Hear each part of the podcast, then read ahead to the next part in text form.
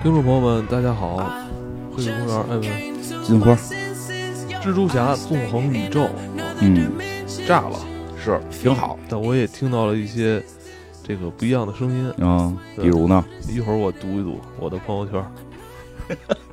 行，嗯蜘蛛侠纵横宇宙，其实它的前作《蜘蛛侠平行平行宇宙》，对其实口碑就特别好，是对，所以这一部也很好的这个延续了上一座的这个高质量。嗯是，尤其是美术风格。其实上一部的美术风格已经算是给好莱坞的原有的那个动画体系给了一个一个新的，打破了原有的一些规则。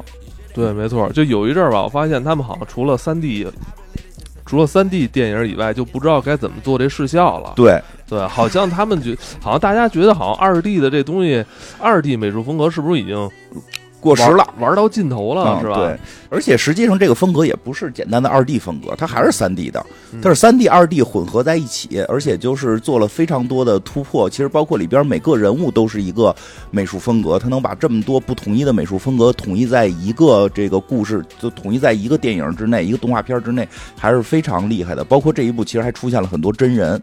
对吧？它都不会让你觉得这个东西有多突兀，这个是它的这个呃美术上边的能力，而且确实好像自那之后，就是自上一部蜘蛛侠这个动画片之后，其实好莱坞已经开始很多团队开始制作这种新式的动画了，就不再是原来迪士尼、皮克斯那样的了。啊，而且那样的那些以前皮克斯他们更追求真实质感，呃对对对，或者说三 D 的就特别的活生生的那种感觉。对。对对现在不追求了，漫画感。现在的更追求那种抽象的。漫画感艺术感会变强，包括其实真的挺有意思，因为最近有一有一个皮克斯的电影动画片在上在上映。啊，啊，叫什么？元素疯狂元素城吧。疯狂元素城。啊，就毫无声响，毫无声响。像以前可能这类动画片上映，就就都是这个可能都得大家说说，会去看看。啊，这这礼拜去看。这礼拜去看，但是这个这一回就是声响没有那么大了。确实，我觉得也是因为，像蜘蛛侠这种新式的这种电动画电影的诞生，然后让这个这个电动画电影的一个艺术提升了一块儿，嗯，会有一些新的变化。这个其实最大的根源，我认为还是技术的进步。其实很大程度是跟它这个操作软件有关系，是有关系的，而且像他好像说专门为那个朋克蜘蛛侠设计了一套它的那个插件，对，像那个三 D Max、玛雅他们都是会专门，或者说那些电影制作公司都会跟他们定制一些特殊的插件。对，要不然很难做的。对，然后那种东西，它它市面上你你不是说你拿过来你也能做的。对，嗯，就是不包括这个美术风格，其实想说一下，其实很多这个这个因为是一个商业动画嘛，这是一个商业动画，其实它这个之前还是有很多各种不同的呃动画的尝试，因为前几年我看过一个关于梵高的一个动画片儿啊，对你提过，啊，就是嗯全部是用梵高的那个画风手绘画出来的，嗯然后。呃，就真的就是梵高的画动起来。虽然他是那是在一个美术风格下，但是那会儿其实已经看出来了很多在做动画的人在寻求新的艺术形式的突破，把更多艺术的东西加到动画里边。这个也是这个这个片儿在美术层面能成功的一个呃原因吧，就是他也是吸取了很多前人的一些一些创意。嗯，你说说你那朋友圈说什么了？我很好奇。说说啊，嗯看啊，我朋友圈的一个喵哥，老哥比咱大点儿，嗯他说：“就咱这欣赏水平可能跟不上，就看着看着吧，老想睡觉，也可能老了，感觉特费脑子，眼睛也跟不上了。最后折腾俩小时，弄这么热闹，怎么收尾啊？啊，这音乐烘托的啊，怎地这就恩定了啊！果然果然就您给我挖一大坑，地道。”说的其实也挺有意思，挺有道理。最后最后那俩字儿我加的啊。说的其实也挺有道理，啊因为很多人看这部的时候不知道这部是没有结尾的。这部实际哦上是我，因为我看完第一部的时候是一个完整故事，对，我以为第二部也是个完整故事，所以我看到后半程时我特别紧张。我说这个现在这个整个这个局势你已经你已经铺的非常大了，你绝不可能用最后的二十分钟收尾。如果你二十分钟收尾，这个片儿你前头铺那么大，你后头这个收尾一定会烂掉。如果二十分钟给它收尾的话，只有一种选择，哦就是这一切是个梦。这是以前老老派电影最喜欢用对，的。所以我特别担心。所以，所以当我看到说还有下集，就是就是等待下集的时候，我其实还挺开心的。就证嗯至少证明，哎，你这部其实在故事上边是撑住了的，没有垮掉，没有到后边草草收尾。你故事应该是在下一步会足够完整。一会儿讲剧情的时候，我会去多聊聊我对于这个故事的一些猜测和后续的猜测吧。然后那个他还说的另一个，我觉得也挺有意思的，就是说特费脑子。特别费眼睛，其实这也是这部动画的一个特点，确实挺费的。我不得不说，这个确实挺费的。呃能这回现在票房能有这么高，其实我也挺惊讶的。哦，现在票房多少了？现在票房亿，两亿多，快三亿了吧？怎么了？两亿多快三亿高，说票房这么高啊，对，在现在已经很高了，在现在这个 已经很高了，算时代不一样了，时代不一样了。这个可以，可以他们也没花什么推广的钱呃，那个没有人家请那个明星唱歌了，哦对对，只是没请咱们去提前看，但是请明星唱歌了，对。然后这个那个呃，我想说呢，稍等一下，嗯，呃对，然后那个确实是它非常的像漫画，嗯，因为之前我们其实聊过一些美漫，它太像美漫风格了。这个美漫风格确实不是普通的，就是说你没有，就是你看他画会信息量特别大。没错，没错嗯。关键是这巨量的文字里边没有多少关键信息，其实有百分之八十都是废话。是的，这个其实是漫画的一个特点，他把这个东西用过来了。就是当然漫画那这跟日漫可是区别完全不一样更大。这日漫有点惜字如金啊，啊啊，是吧？啊呀呀呀，对 吧日漫嘛不，会跟你去扯扯这么多，都靠吼嘛，扯日漫扯这么攻击全靠多天儿啊吼，真的是。当然，在美漫的那个漫画里边，尤其像蜘蛛侠、死侍这种以话多著称的角色，他们的漫画跟他们跟小作文似的对，包括像比较严肃风格的，像 DC 的睡魔，嗯，也是有很多铺垫，有很多文字上的铺垫。那个这美漫真是你你没法看这种小开本了，就就得大开对十六大开，就那样的话你都得费都费眼睛。费眼睛。嗯其实这对真的是费眼睛。我记得当时我看那个蝙蝠侠的那个金属那个系列，我最后就是眼睛实在是看着太累了，嗯就就就没有看完。就是它特别像美漫的，就是就像你刚才说的似的，特别有意思。它好多对话实际跟主剧情没关系。没关系，没关系，就是这个是它漫画的一个特色。就像我之前，但是它里边会加很多梗，它其实也是有很多想去传达的东西，但是可能跟它的主剧情关系不大。那个像这个片子里边，尤其第一场大战的时候，就是那个格文那个宇宙。发生了一场在艺术馆的大战，里边有一半的对话跟主线剧情一点关系都没有，但是它一定会就像漫画一样写出来，因为他在表达另一个事儿，就是关于艺术的问题。我觉得那段真的特别有意思。你如果你就是说看主剧情那段的很多文字，你其实不用看，但是如果你想去细品它的话。这个这个片儿为什么美术风格现在就是大家这么看好？它的美术风格是如何而来的？其实跟他那段对话有很大的关系。嗯，它里边因为我就就我大概讲一下，它里边不是有一个从达芬奇时代来的一个一个那个带有鸟人秃秃秃鹫，秃鹫 来了鸟人，对吧？那个时代也已经有秃鹫了啊。呃，就是因为他讲的各种平行宇宙，那个平行宇宙就是达芬奇宇宙，相当于、哦达芬奇发明了各种高科技。我我印象最深就是最后秃鹫秃鹫要玩完的时候，看了一眼这个世界，哇，多么美美丽的世界呀！真 的 特别出戏。是 是是，这而且他说意大利语嘛，就是他是从达芬奇那个时代来的。他那个画风，你没发现就是一个在纸上画的，线条对草图风。啊，对对对，因为那个，草草稿草稿风都是线条。因为那个就是达芬奇当年除了画蒙娜丽莎这种啊旷世威威斯特，鲁什么威威威斯特鲁人？对对对，有那么一个人，就是那个那个那个劈着叉的那个人。嗯其实他当时还画了好多这种呃手绘的，在这种在这种纸上边手绘的机械的这些设计。所以达芬奇其实是个设计师嘛，就是达芬奇不只是一个画家，真的是一个设计师，包括他对于人体的结构的了解，对于心脏血管怎么画，都是达芬奇画出来的。然后包括他设计了好多工程武器，所以特别就是这个秃鹫的这身设备就特别像是达芬奇设计的。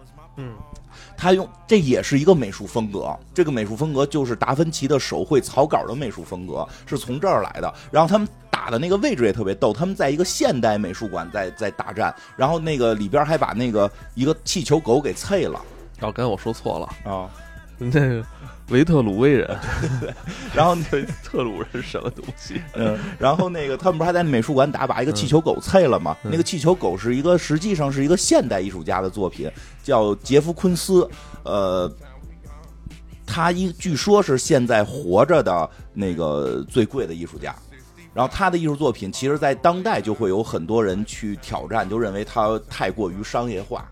然后那个片子里边，其实那个秃鹫也在吐槽这些事儿嘛，说这个东西也是艺术。然后后来格文好像是说嘛，说就是大家接受的东西其实就是艺术，就是其实你看出这个片子对现代艺术有很大的这个这个接受度的，就是他弄了一个。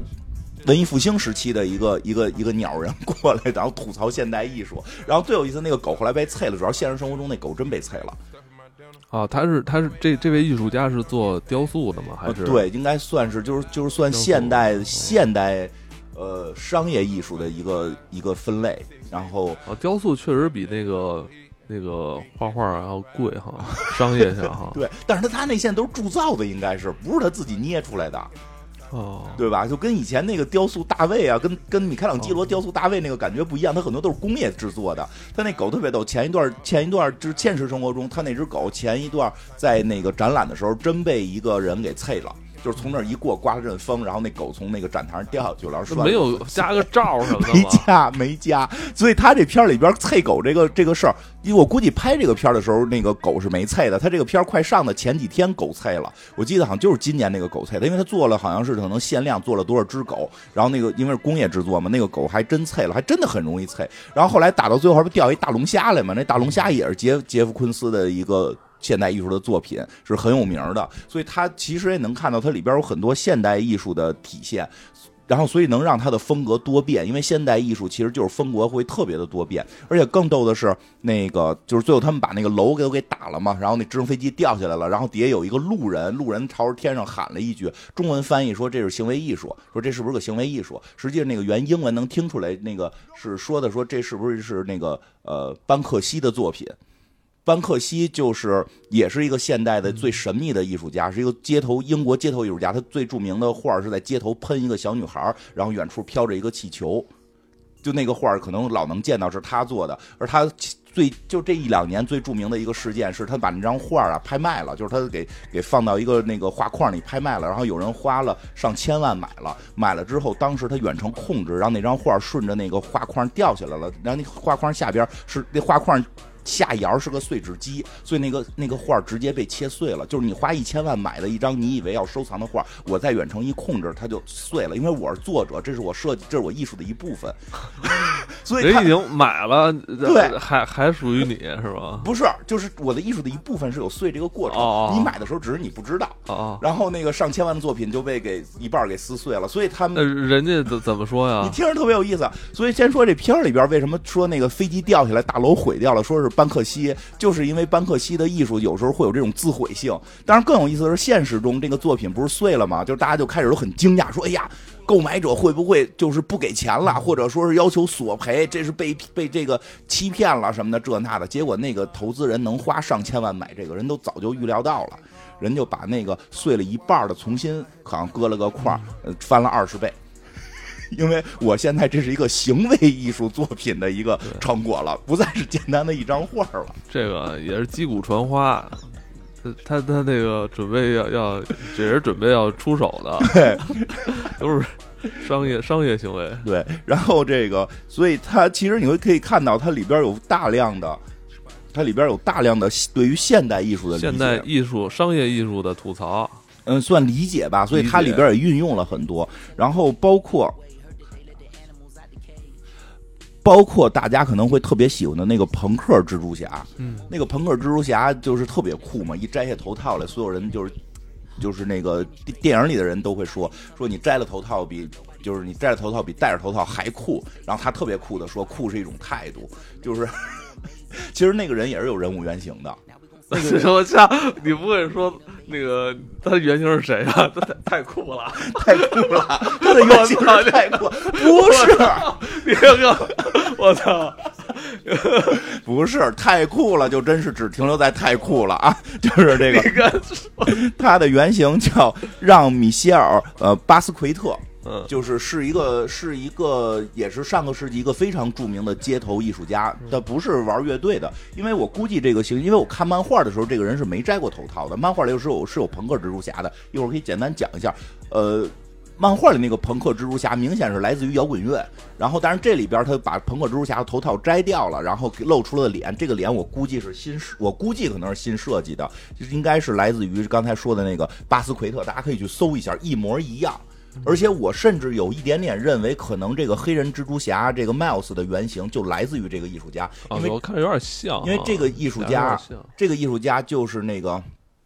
波多黎各就是波多黎各的这个和和海地的这个混这个混血后代，和那个狂野的啊，挺狂野。对，和那个 Miles 的那个身份是一样，因为这里边 Miles 也提到了他妈妈是波多黎各人嘛，嗯，是是是波多黎各吧，对吧？反正他们都说西语，因为这这个刚才说到那个艺术家也是波多黎各跟海地的后裔，这个 Miles 设计也是波多黎各。然后这里边我正好说一下，有一个细节特别有意思，大家不知道注意没注意？因为这波多黎各这个地儿特别特殊，对。那个，因为这里边就是就是那个 Miles 去入学的时候，就是那个人家问，就是说的你你你可以说自己是一个移民的后代，其实就想着塑造一个悲惨身世，好让他更好入学。就是他妈突然说了一句：“波多黎各是美国。”就是这是这是美国的一个特别有意思的情况，就是波多黎各真的是真的是美国的领土，但是呢，它里上边的人是没有选举权的，它相当于美国现在的一块殖民地，然后这个地方一直就是。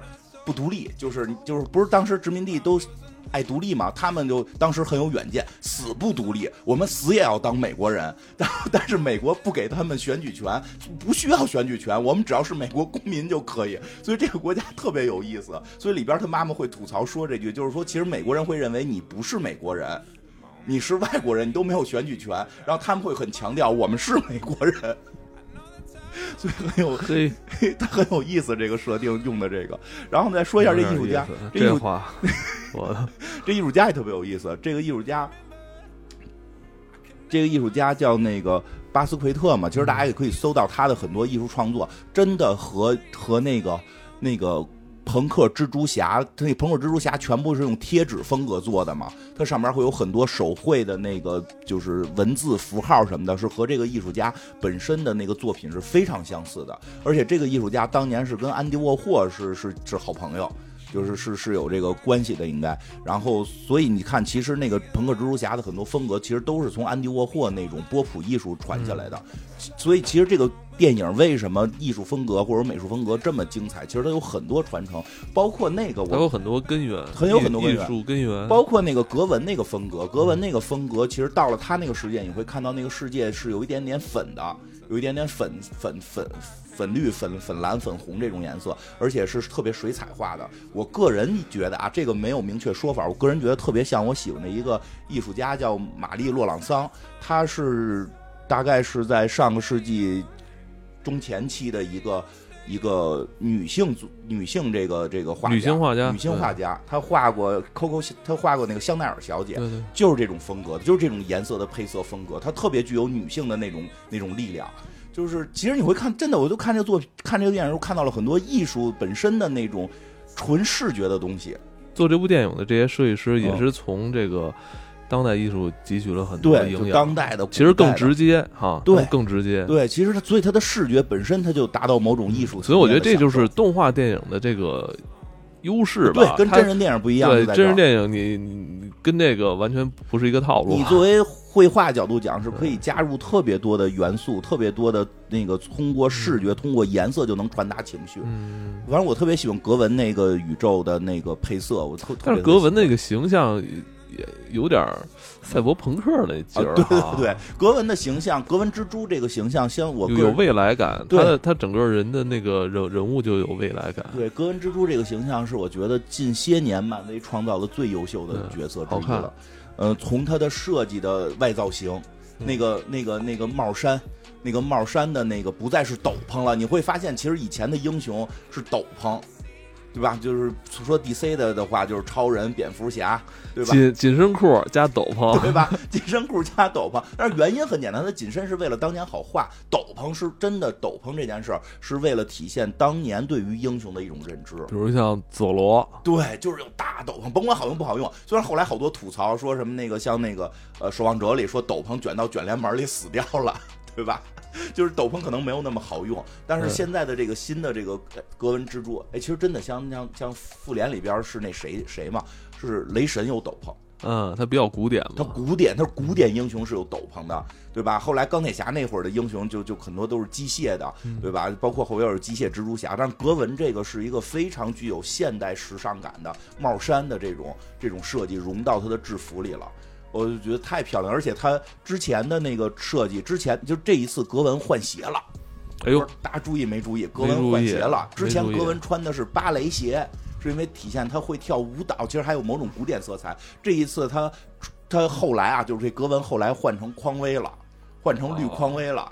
更加街头了，更加街头了，就会有更加自由的那种感觉。当然，这里边有一个小猜测啊，有人猜测说他会不会跟朋克蜘蛛侠谈了下小恋爱，或者说至少朋克蜘蛛侠可能对他的影响是非常大的，因为他们中间一直在跟那个格文问格文说：“你告诉 Miles 那个朋克蜘蛛侠的事儿了吗？”而且那个。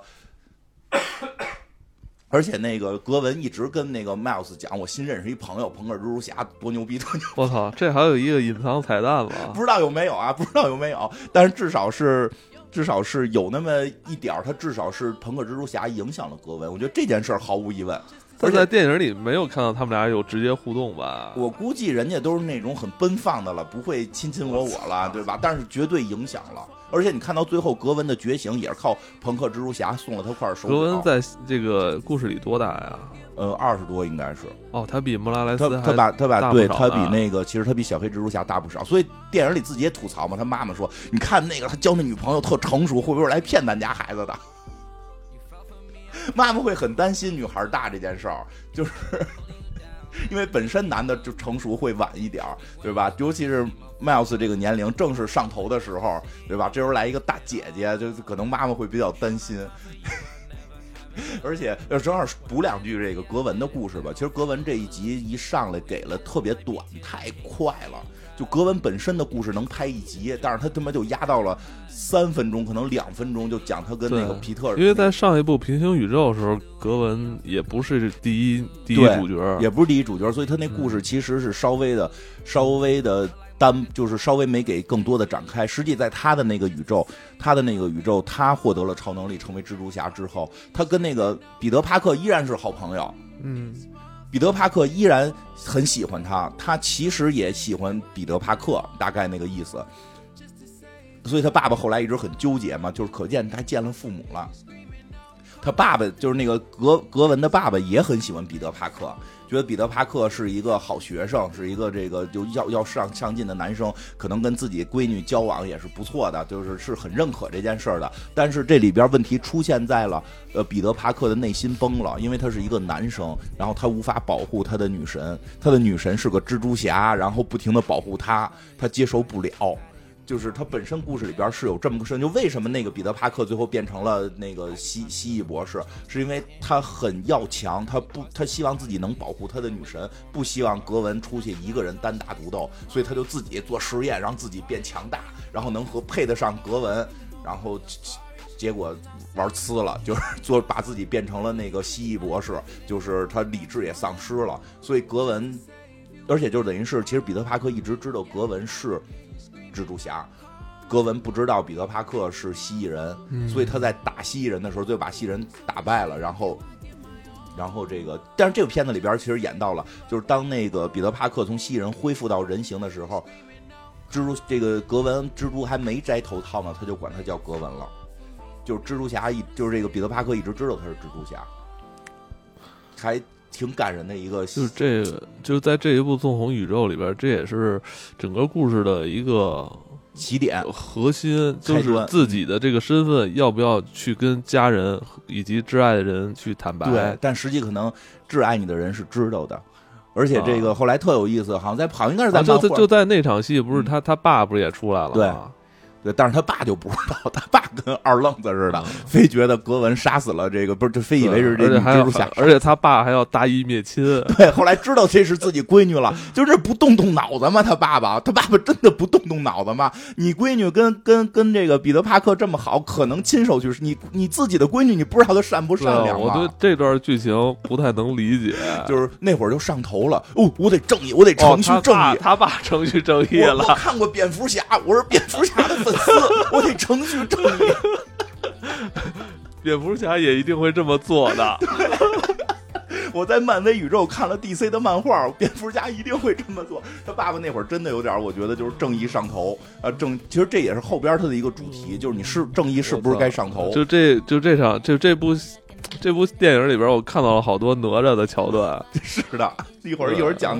对，然后那个就有集漫画里还有一个也挺感人的，好像就是大家都会觉得是格温蜘蛛杀死了彼得帕克，然后好像只有梅姨不不觉得不是，说因为梅姨看到那个彼得帕克的屋里边贴的全是女蜘蛛侠，就全是格温蜘蛛的那个造型，他知道彼得帕克特别爱格温蜘蛛。嗯。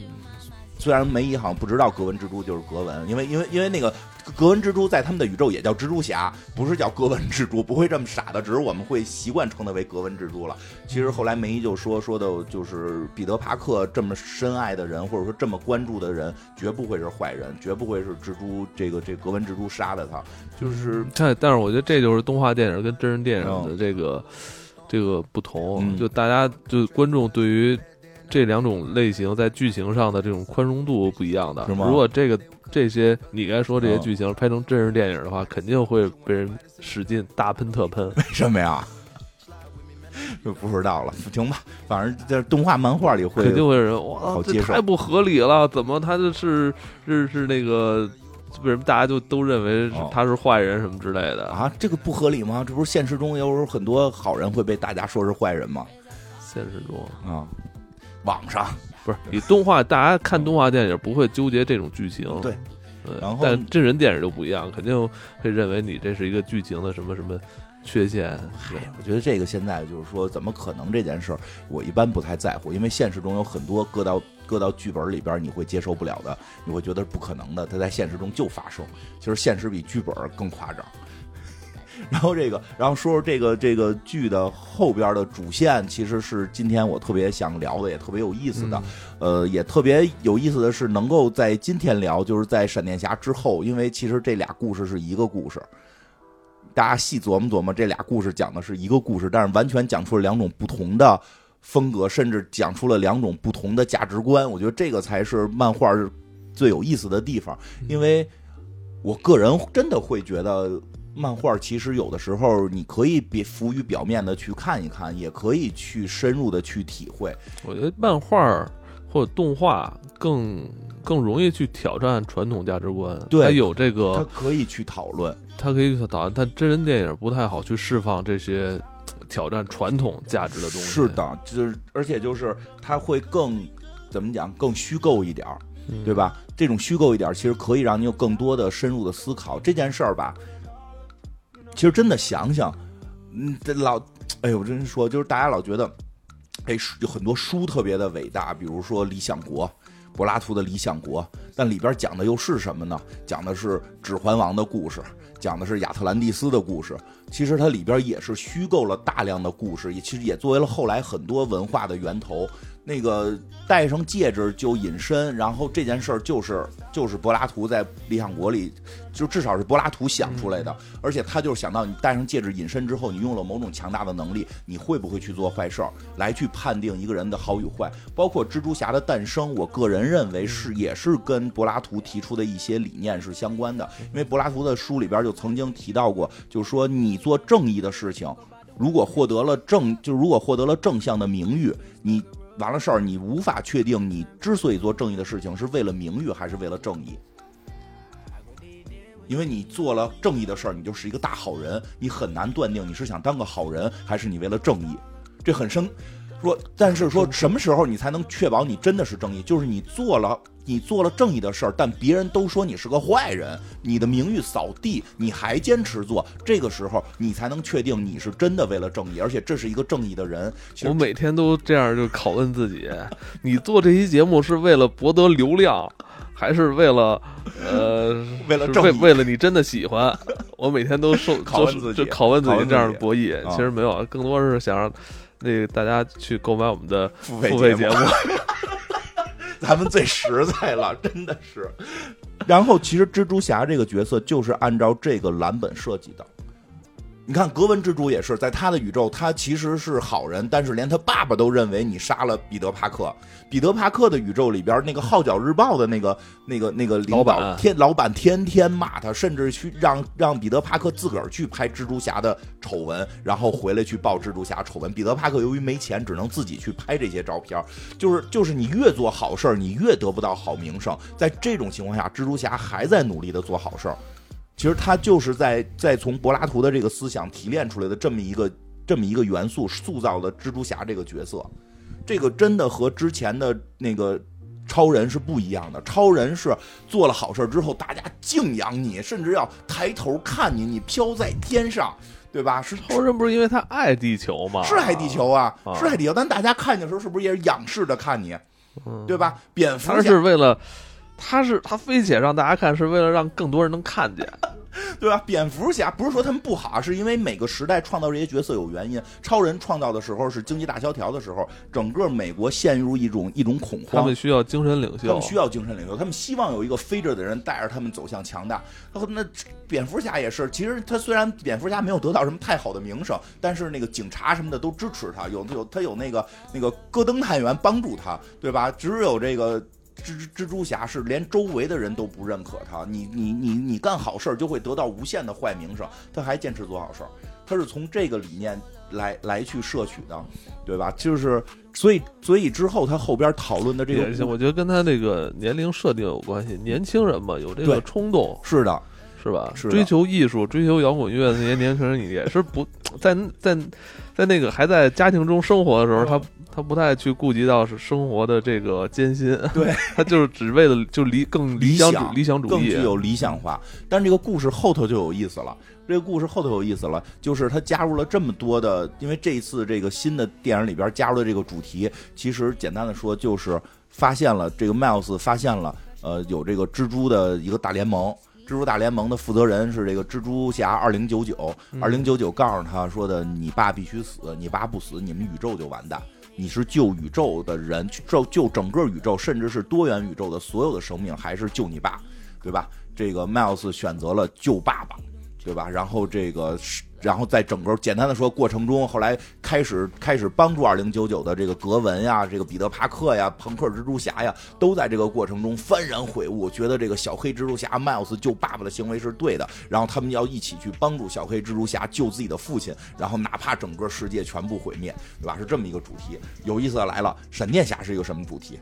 闪电侠这次我们看到的闪电侠闪点这个故事，是闪电侠回去救妈妈，救完妈妈发现整个宇宙要崩坏了，然后他最后做出了决定，那个不救妈妈来救整个宇宙。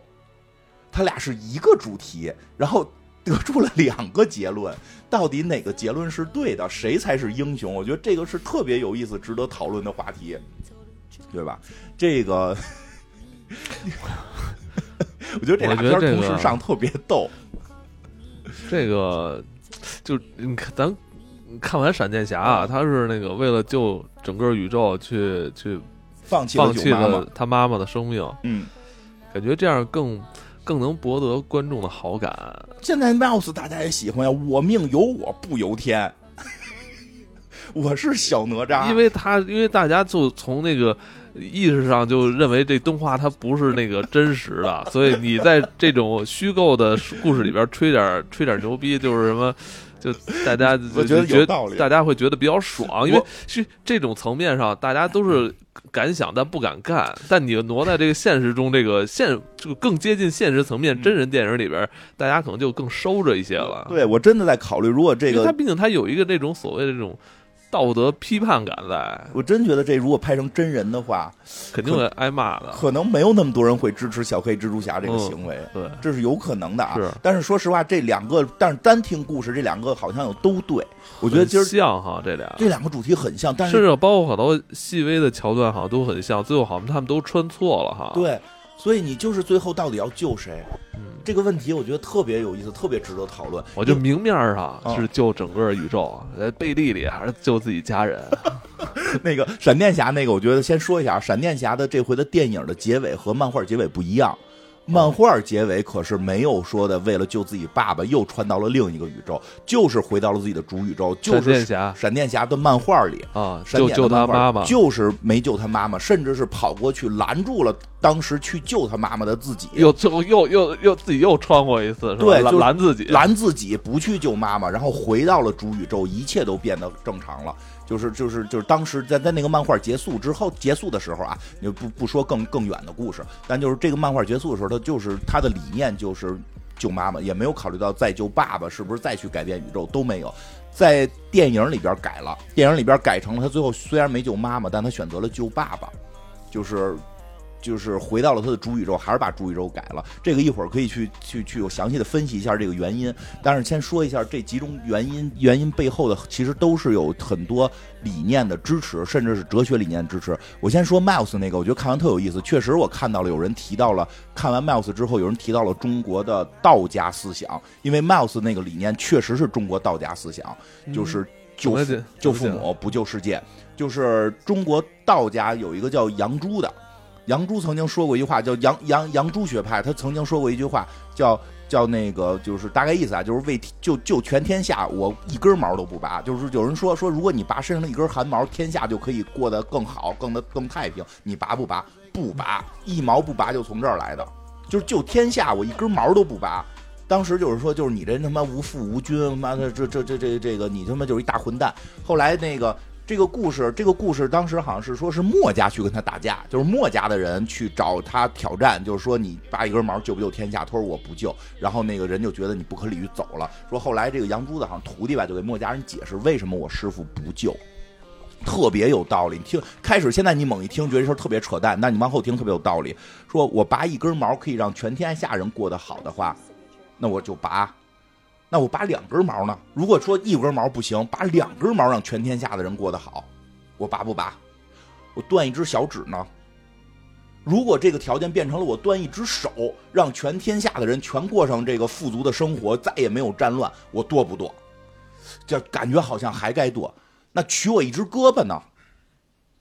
要我一条命，让我死掉，让全天下人过上美好的生活，该不该？这件事儿是会被无限放大的。那如果我们现在认为你你你你说的让让一个人死可以让全天下人过得好，那么让两个人死呢？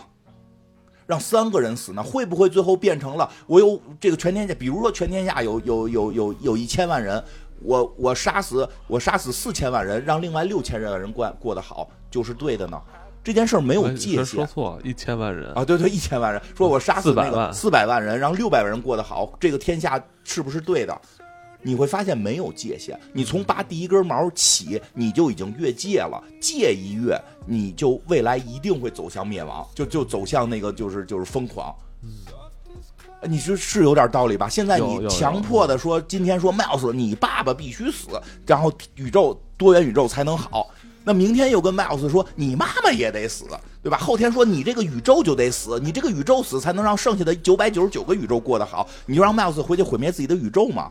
我觉得这个也可以点醒很多年轻人，要学会拒绝，知道吧？拒绝黄赌毒，对吧？拒绝黄赌毒。其实他这后头六二六禁毒日 啊，大家拒绝黄赌毒，对，这学会拒绝，对，你会越做越深，越陷越深，你找不到界限。那界限就是一根毛都不拔，你不能伤害任何一个人来去让全天下过得好，这个理论就不对，这个逻辑底层的逻辑就不对。所以其实 Miles 的故事大概是是是是是这么来的，是这么来，是从这个角度出发的。后来他那个那个学派会认为说，如果全天下的人都不拔一毛，不取悦，说不不通过拔一毛让让所有人过得好，那其实全天下人就都可以过得好了。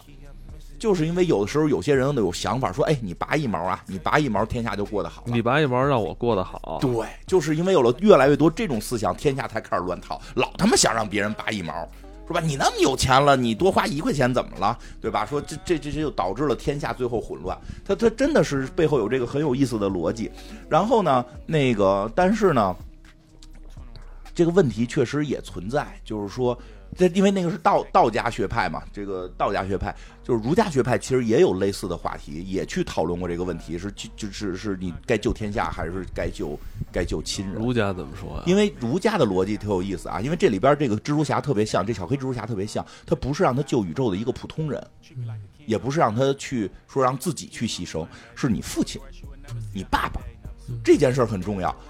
因为儒家特别强调亲情，因为你看这里边，他们现在其实好莱坞现在好像也特别爱讲 family，也特别爱讲这个家庭。他们一直就爱讲这个，对吧？他这个故事里边又是原生家庭，又是 family，他父母跟他有有有他这个父母的亲情在。其实儒家很强调亲情问题。那儒家就是会有人曾经问过，好像是孟子吧？问过孟孟子说的那个说，你说这个至圣先人有这个尧舜禹，对吧？说大舜时期。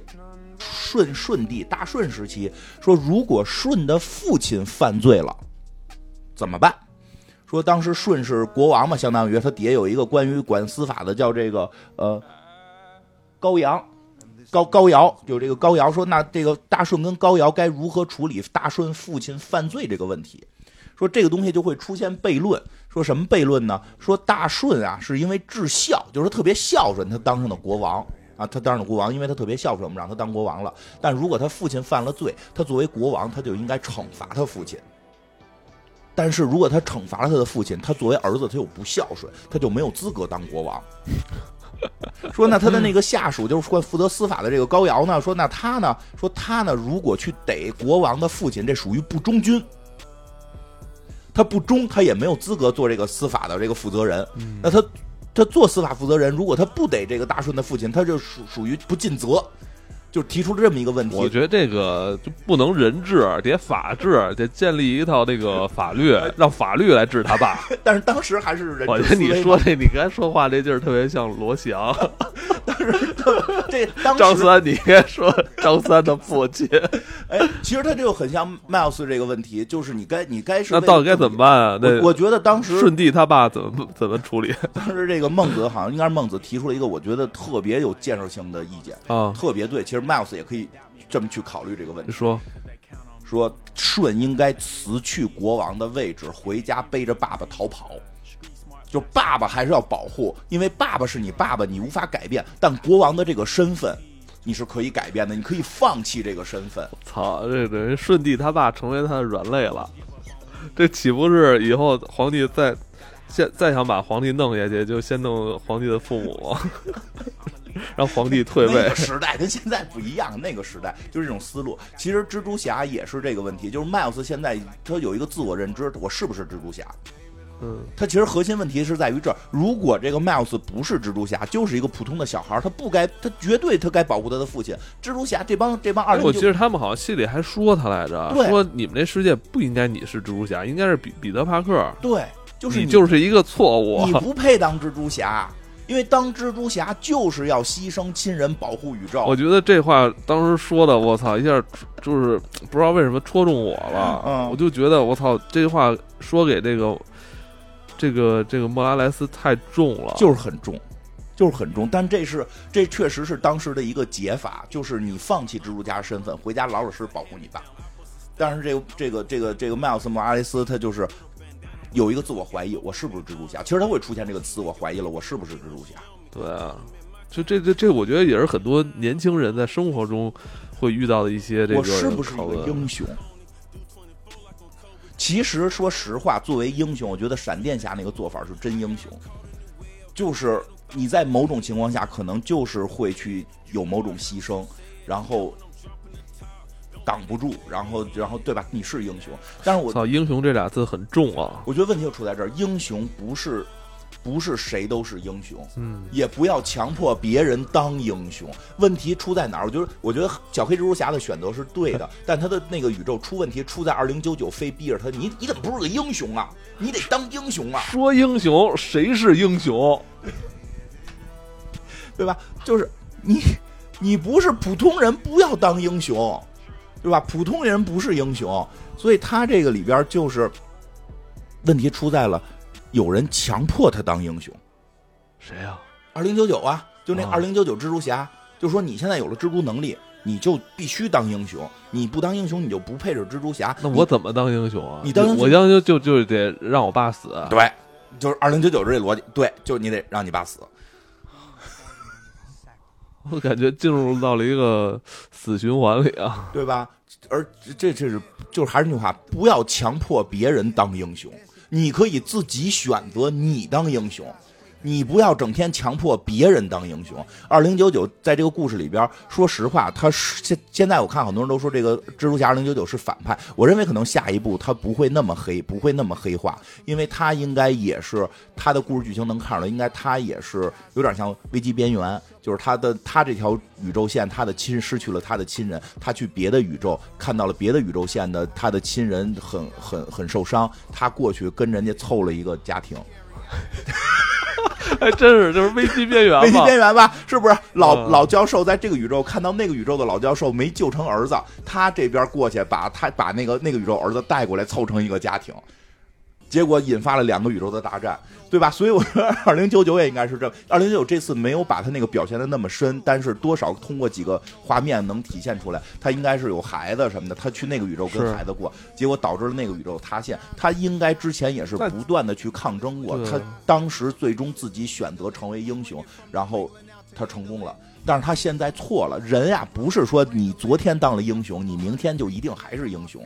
你的思想也不是说昨天你那个特别对，今天你就还对，都会发生变化。没错啊。这二零九九我们节目里说的话，好像就是现在觉得还行，明天再听也都不对。对，没错，时代在变化，时代在要与时俱进嘛。二零九九就没与时我俱进。最害怕有时候听友拿几年前我说的一些什么言论重新跟我讨论，我说我早就不是那么想的了。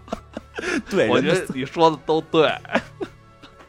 真的是，真的是这个二零对吧？这二零九九就出现一什么问题啊？就是，就是后来他的思想发生变化了嗯。他原有的思想是什么呀？我要做个英雄。他后来思想变成什么了？蜘蛛侠都是英雄。你看这个蜘蛛侠，这个 Miles 有一个特点，跟其他蜘蛛侠不一样，嗯，他是个小孩儿。没错，十六七啊，你强迫别的成年人当英雄，我觉得都过分。他现在开始强迫一个小孩儿当英雄，这个就真的已经走向了一个错误的方向了。你在对一个孩子说：“你二当英雄，二零九九，二零九九，他在他在培养培养一个培养一个英雄是吧？不，就真的不能这么干，尤其是不能对孩子，尤其是真的像，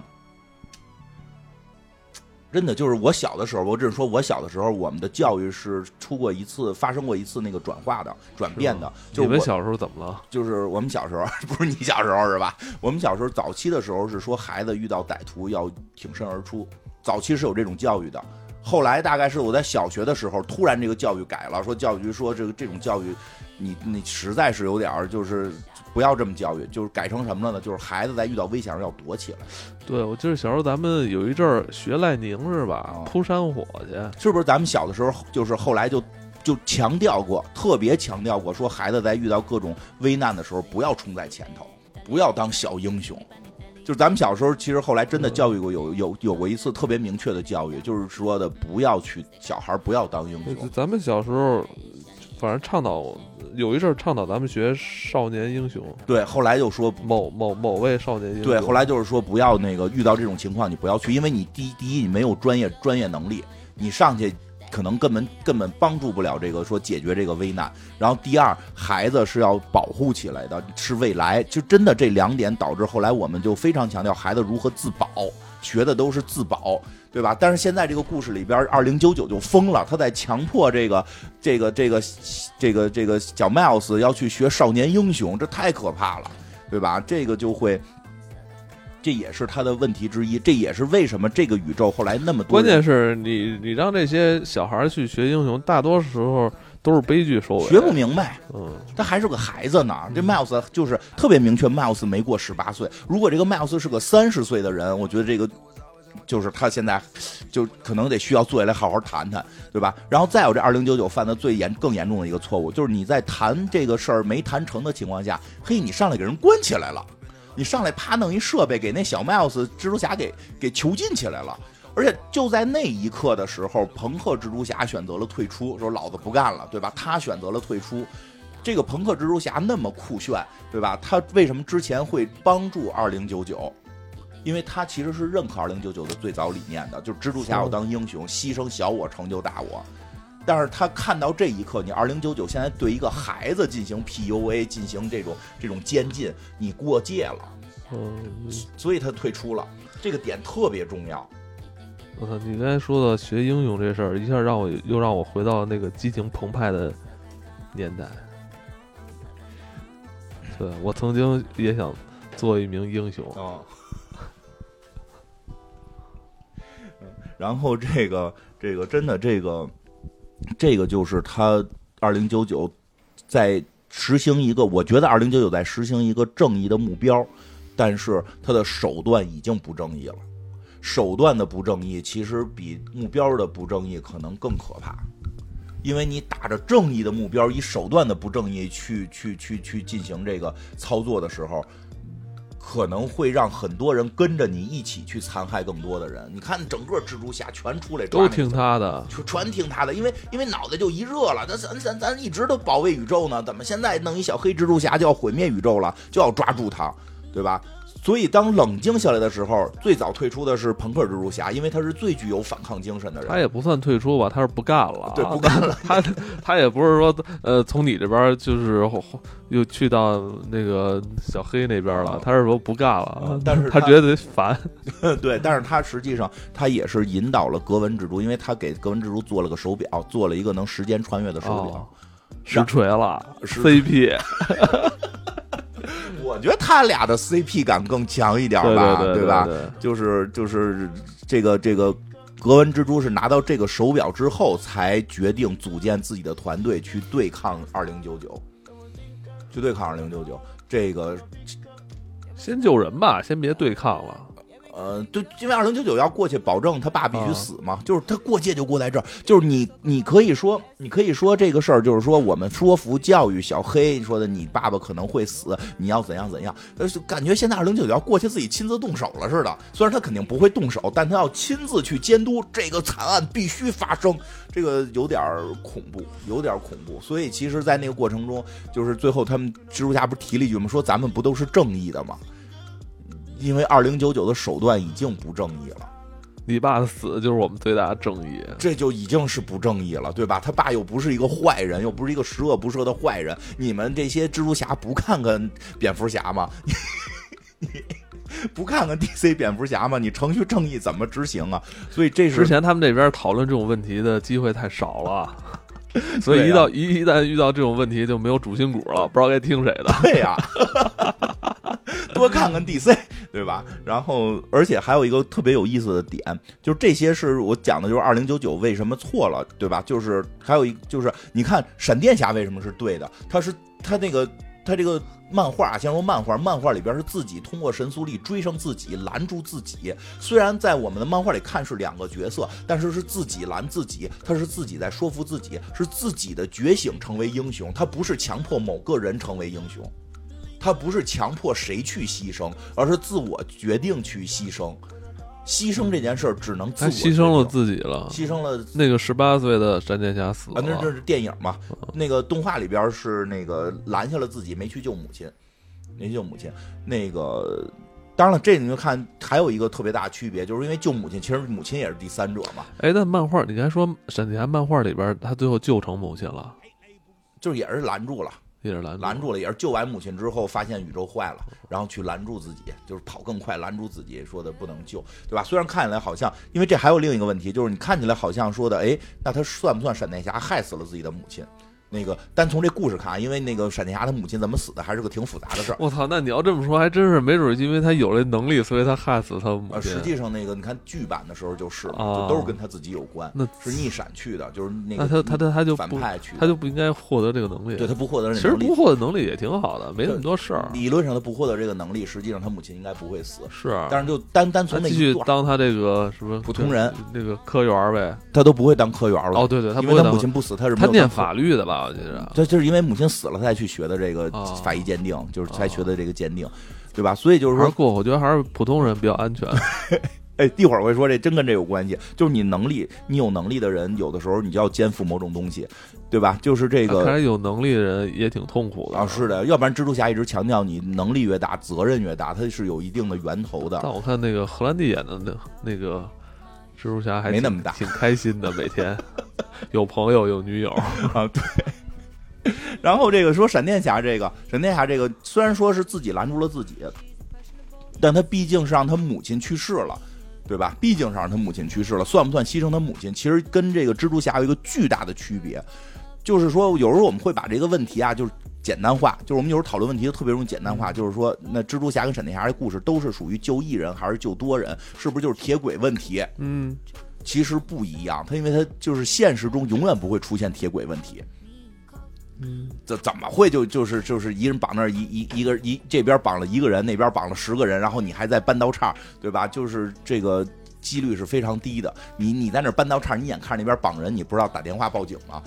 对吧？那个，所以实际上它这个里边有很多现实的问题。呃，闪电侠跟蜘蛛侠里边巨大的区别是，闪电侠救母亲是一个过去的事儿，是一个发生过的事儿。蜘蛛侠救爸爸是一个根本没发生的事儿，对，这个是有一个巨大的区别的。虽然可能从物理学层面讲，说可能过去和未来在物理层面看是一样的，都是时间的一个维度上边的一个一个延展而已。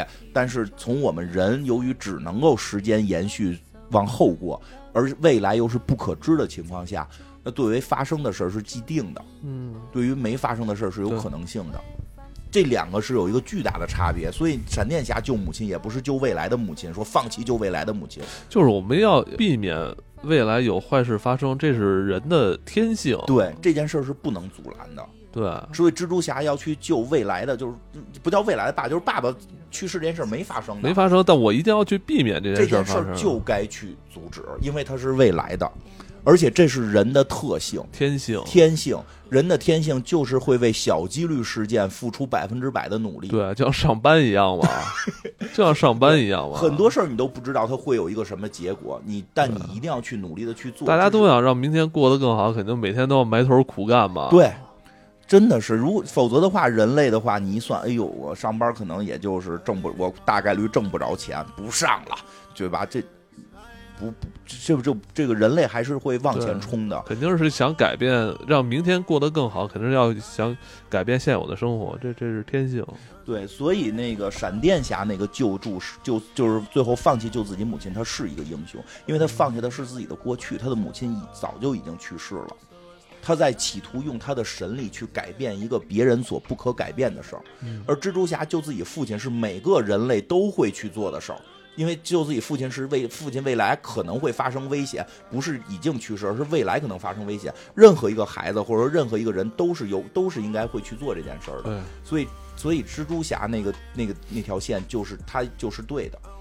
所以不是简单的说，哎，为什么为什么就一个人还是救全世界这件事儿里边，蜘蛛侠跟闪电侠给出了两个截然相反的结论，是因为这两个故事完全不一样，一个一个是未来，一个是过去，一个是孩子，一个是成人，一个是强迫他成为英雄，一个是自己觉醒成为英雄。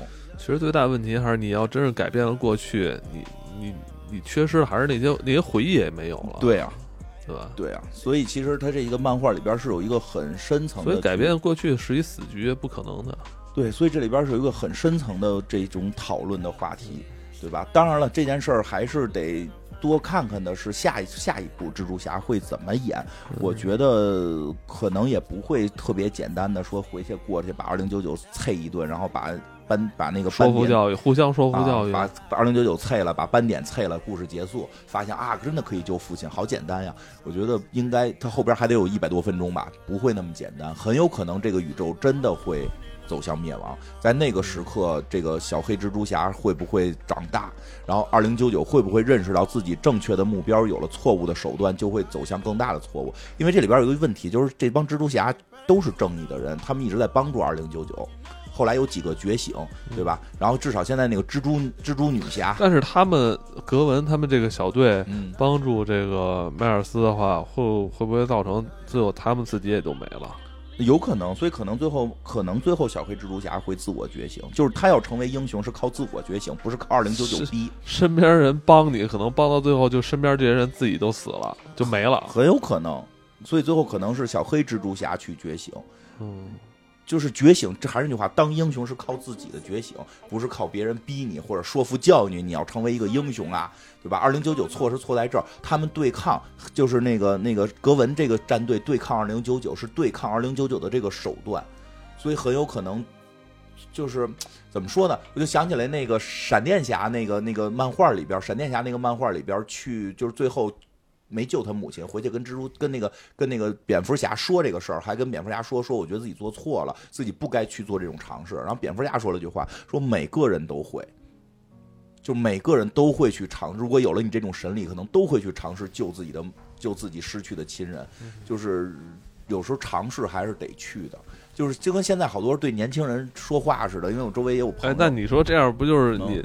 他鼓励大家去尝试，如果不行的话，回头告诉其他人不要这么做，但这不又形成了一个又形成了一个循环了吗？不是，就是你，就是我现在，因为我现在说下次再出现一个那个二号闪电侠，然后一号闪电侠告诉你不要这样做，那就追杀二号闪电也侠，不能这样，就是不能这样。你可以告诉他道理，然后让他去做，他最后会觉醒。就是你要最后等他的觉醒。我觉得这是一个教育问题，对太难了。是很难，因为太难了因为我现在发现问题，因为以前些年你你有很多就是你你你的那个成人的很多经验，你要灌输给孩子不行，真不行。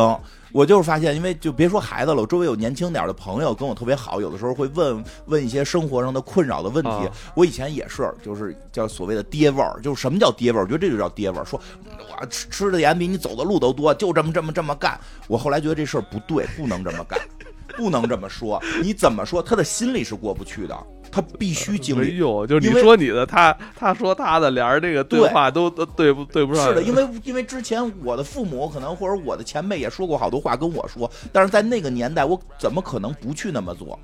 你必必须让年轻人去做他该做的事儿，不能够就是说，哎，这些东西都是都是前人给你总结好的，一下都不要碰啊。然后那这个人也不会成长，这个这个孩子是根本不会成长起来的。所以有时候你就需要让他去去去去闯，而且还有一种可能性，没准时代不一样了，人就闯出来了，对吧？时时代还不同了呢。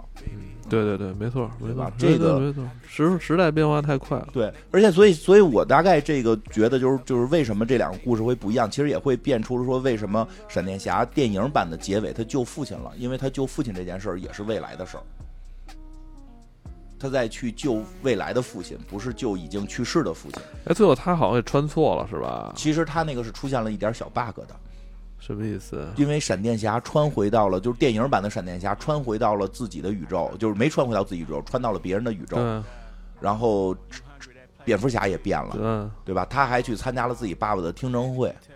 但那个宇宙本来的闪电侠呢？对啊。应该，我觉得会不会还有解释啊？因为在原漫画里边是他穿回到过去的时候是没有那个第二个闪电侠的，没有小闪电侠，就是自己，都是自己，他就是改变时间线了的那个剧情，没有那个穿出平行宇宙来。他这个故事由于改动呢，改出了平行宇宙，所以他最后穿回去的时候又用了原漫画的那个设定，直接改变时间线，所以导致他前后故事有点接不上。这个确实是他这里边出现了结尾的小 bug，闪电侠电影结尾确实是存在这个小 bug 的，因为好多朋友问我这个事儿来的，我说确实是 bug 了，因为他最后用的是那个漫画的穿越逻辑，然后它中间那一部分用的是电影自己创造的一个穿越逻辑，就是为了好看呗。为了好看，它确实出了点 bug，嗯嗯，反正聊这么多吧，就是就是真的会觉得从漫画能聊到这么深，实际上是挺开心的，而且那个朋克蜘蛛侠特别酷，太酷了，说这句话真奇怪，怎么挺开心的？呃，真的挺开心的，因为能就是其实不多，其实这种情况有时候不多，就是一个动画片儿像像聊漫画似的去讨论这么深刻的背后的问题，能去谈到什么什么杨朱啊、孟子啊、柏拉图啊。但是你说他现在这票房，嗯你觉得闪电侠能超过他吗？我觉得够呛，我觉得够呛。为什么呀？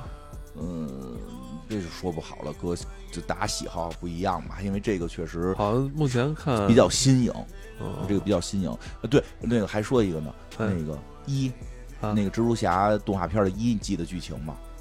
猪 啊，对，是有个猪，是有个猪猪侠，是有个猪猪侠，就是金病，啊，他们打金病嘛？金病的那个孩子媳妇儿没了嘛，他造他造时间穿越，想救孩子跟媳妇儿，然后蜘蛛侠他们认为你不应该为了救自己的亲人来破坏宇宙。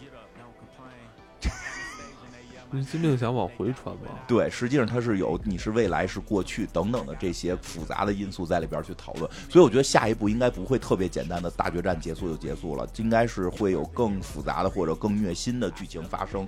然后那个真的最后再说一下这朋克蜘蛛侠特别酷的一个点，因为特别喜欢他，他最酷的点在哪儿？因为我看很多。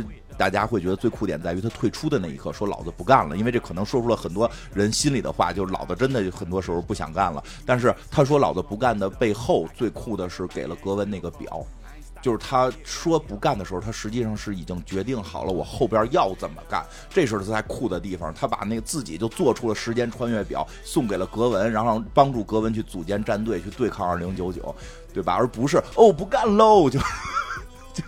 就不知道干嘛去了，我觉得那个是他很厉害的地方。然后在漫画里边，在漫画里边他也特别酷，在漫画里边的故剧情特别短，特别短，有他的一个小段剧情，就是他那个宇宙呃绿魔奥奥斯本成为了美国总统，然后用毒液去去感染了所有的军队，所以所有的美国军队全部变成了毒液，然后这个奥斯本这个就变成了把美国变成了一个更邪恶的一个国家，然后。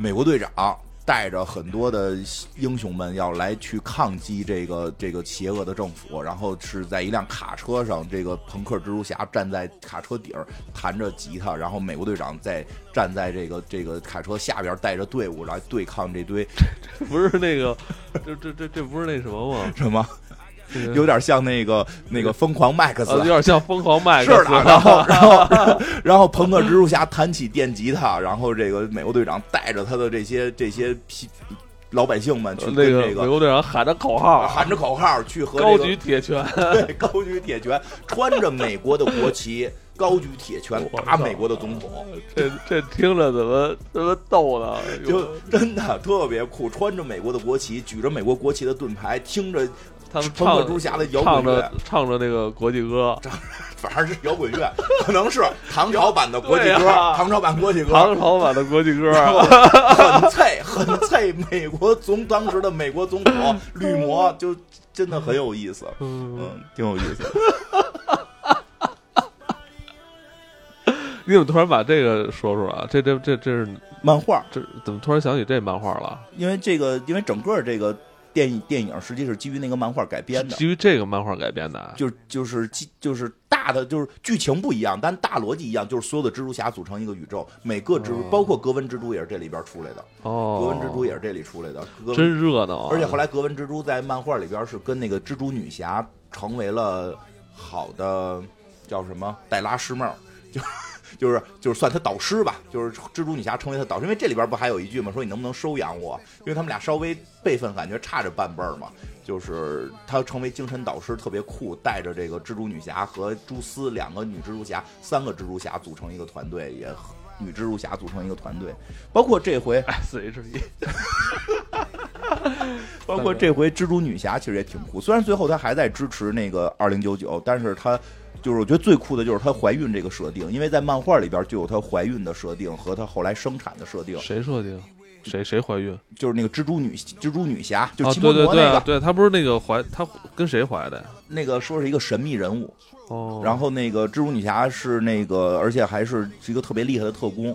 后来成为但这里边好像也有点黑啊。啊，对，其实漫画里边是白的，漫画里是白的，这里给改黑了。但是特别酷的是怀孕这个设定，嗯，就是在漫画里边有她从怀孕大着肚子还在这个管理着超级英雄们，因为她还是一个，我记得没错，她好像是神盾局的一个高级特工，好像是，就是她同时还在后生产之后，生产之后那个孩子需要带，就是她怎么，她作为那个单亲单亲妈妈，怎么一边带孩子一边去行侠仗义？其实哎，你刚才说这个漫画叫什么名儿啊？大家怎么想看怎么找啊？应该是二零一四版的蜘蛛宇宙，好像是叫这个名儿，二零一四蜘蛛宇宙，然后就会我觉得特别简单，就会让人简单的，就是有时候东西很简单，就让你知道说的怀孕了可以干这些事儿，不用去讲道理，就是很简单告诉你，蜘蛛女侠都可以做，而且确实它里边有那个就是带那个孩子怎么带，然后让就。揍一个反派走服了，你过去帮我看孩子，特别有意思。给你给你钱，你帮我看孩子，我出去出个任务，嗯，挺酷的，有意思。嗯，啊，蜘蛛侠纵横宇宙啊，嗯。这个视效非常的炸裂，对。也是让我们很多人看到了之前没有见过、见识过的这种动画风格，是，嗯，嗯，不错。啊，非常好，嗯，太酷了，好好说，应该怎么说？好好说这条太酷了，太酷啦！还是你学的一样。